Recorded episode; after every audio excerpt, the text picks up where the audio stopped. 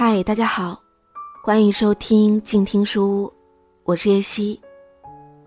今天我依然要和你一起分享由北京大学出版社出版、李嫣、徐德亮共同编著的这本《李嫣聊齐白石》。今天要分享的是第一章第三小节。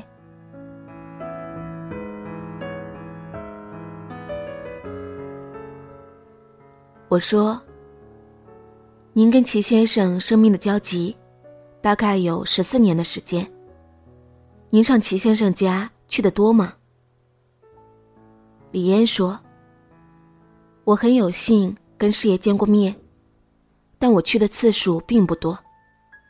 因为那时候我太小了，可能会给人家老先生裹乱，所以我父亲不愿老带着我去。”但我父亲经常说到老先生的事情。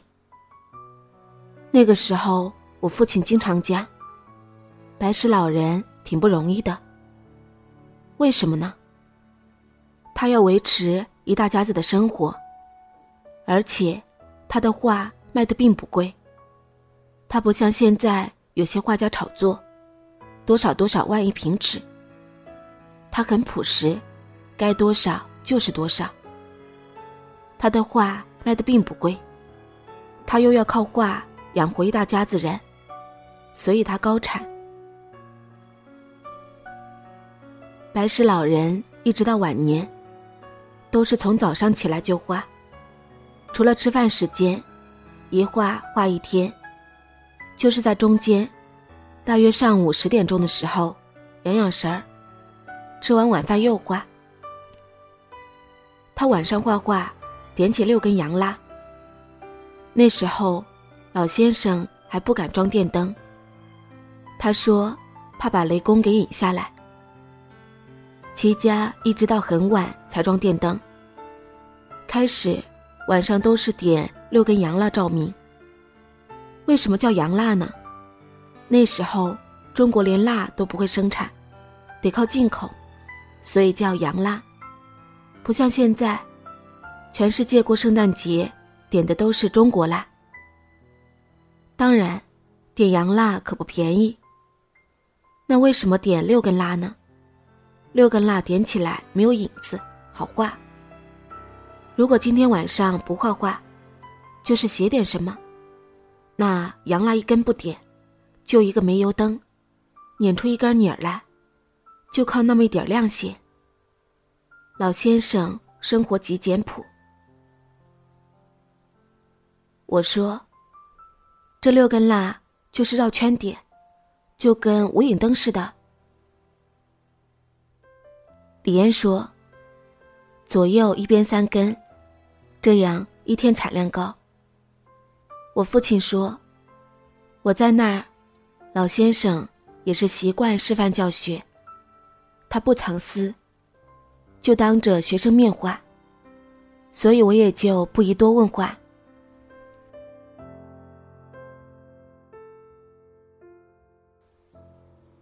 往往什么时候提问题呢？老先生画了两三张，挂在墙上了。每回往墙上挂，那是我父亲的事儿。老先生坐在那儿自己看。这个时候，我父亲提点问题，老先生有所解答。前提也是，千万别干扰老人家挣饭钱。天下最俗的。莫过于挣钱吃饭，但是没有这个俗，养不起雅来，这是很实际的问题。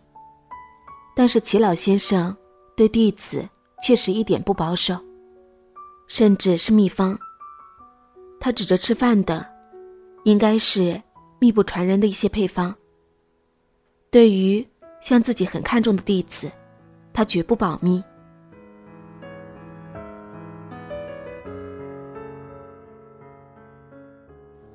李嫣说：“有一回，我父亲看一个老前辈的画展，有人用的墨是积墨法，黑上加黑，墨上再加黑，一层一层的积墨。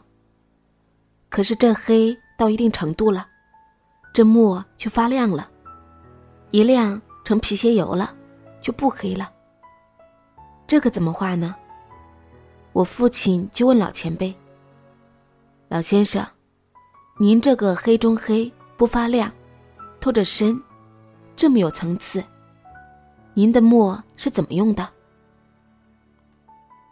老前辈就说：“这不难啊，功到自然成啊，只要功夫深，铁杵磨成针，好好练。”我父亲一听这个，明白了，那就是。人家不愿意说，因为世界上真理和废话就隔一层窗户纸。但是真理永远不是废话，废话也不是真理。比如我教导你，德亮，你要知道，吃饱了不饿，这就是废话。说相声可以，但生活里不能有这个。这层窗户纸，人家不肯捅破。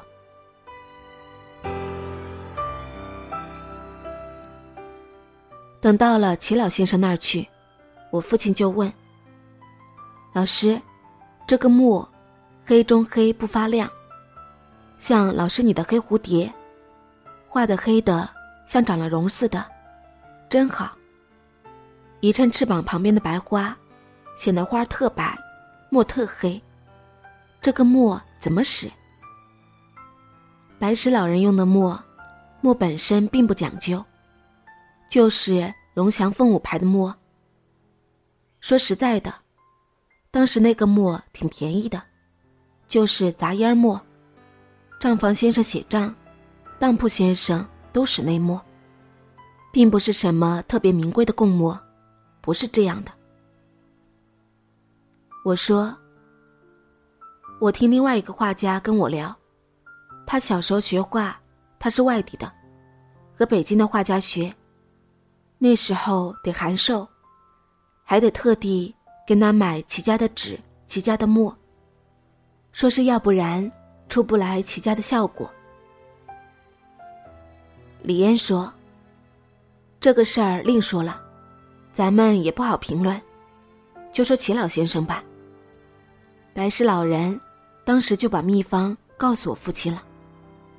他说：“这个墨不可轻易用。”全是黑的就不黑了，关键的地方，该黑的才必须得黑。像蝴蝶身上带着的这种绒，黑蝴蝶，不知道大家见过没有？放在放大镜底下是鳞片，但是把光全吸收了，不反光，所以看着就特别的黑。白石老人就把配方说了，怎么怎么调，用的时候。单用一个小砚台烟，就这地方用，别处别用。都黑就都不黑了。一般来说不说这个。白石老人一般说这种秘方的时候，都有这么一句话：“我难，你不难啊，我告诉你就不难啊。”意思就是，自己探讨出来的，研究出来的。他不定下了多大的功夫呢，可一句话告诉你了，你马上就会了。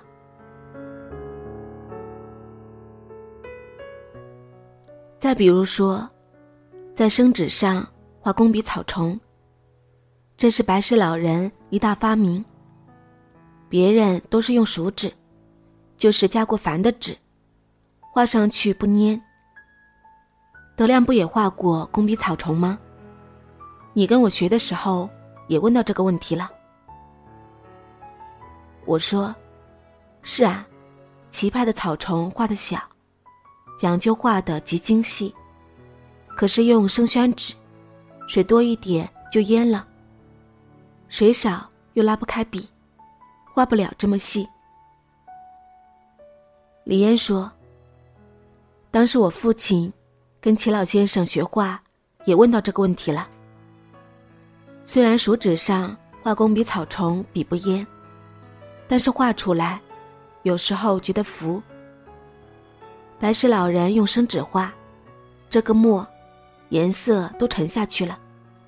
一旦脱表，空间感、立体感特强。可是，你在生宣纸上画的时候烟，尤其蝈蝈须，一烟成绒线了，不烟成铁丝了。加点胶水倒是不腌，拉不开笔了。蝈蝈的须，也是从根部到梢部，慢慢的细下来的，所以这个挺不容易画的。这怎么办？我父亲问老师：“这是怎么画的？”白石老人又把秘方告诉他了，淡墨加什么什么，当场一试就不淹了。这个秘方我告诉德亮了，暂且保密，因为现在什么都讲专利，谁要要我也可以告诉他，多少钱面议。当然。这是说着玩的，我们不保守。当然，我父亲虽然学会了这些技法，但是我父亲一辈子不画工笔草虫。为什么呢？李嫣说：“过去来说，你画的跟你老师完全一样，那有枪刑的意思。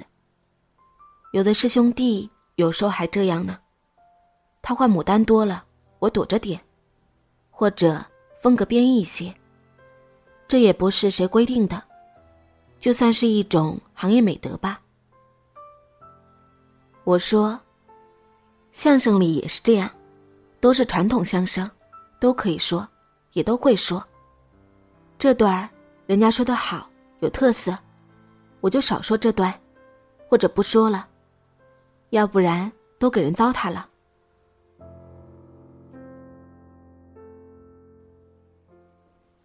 好啦，今天就分享到这里，感谢你的收听。对于节目，你有任何想说的话，欢迎关注微信公众号“静听有声工作室”。感谢你的收听，我是叶希，下期再会。远方自由的雪山，我们要走多远？在沸腾的世界中。哪里有长满苔藓的清泉？在已是枯荣的树下，你是否看过日落时金黄色的海？漫天飞雪的时刻，你愿意和谁围坐在炉边，谈谈心事，聊聊天？公众账号搜索“静听有声工作室”，很期待在那里和你相遇。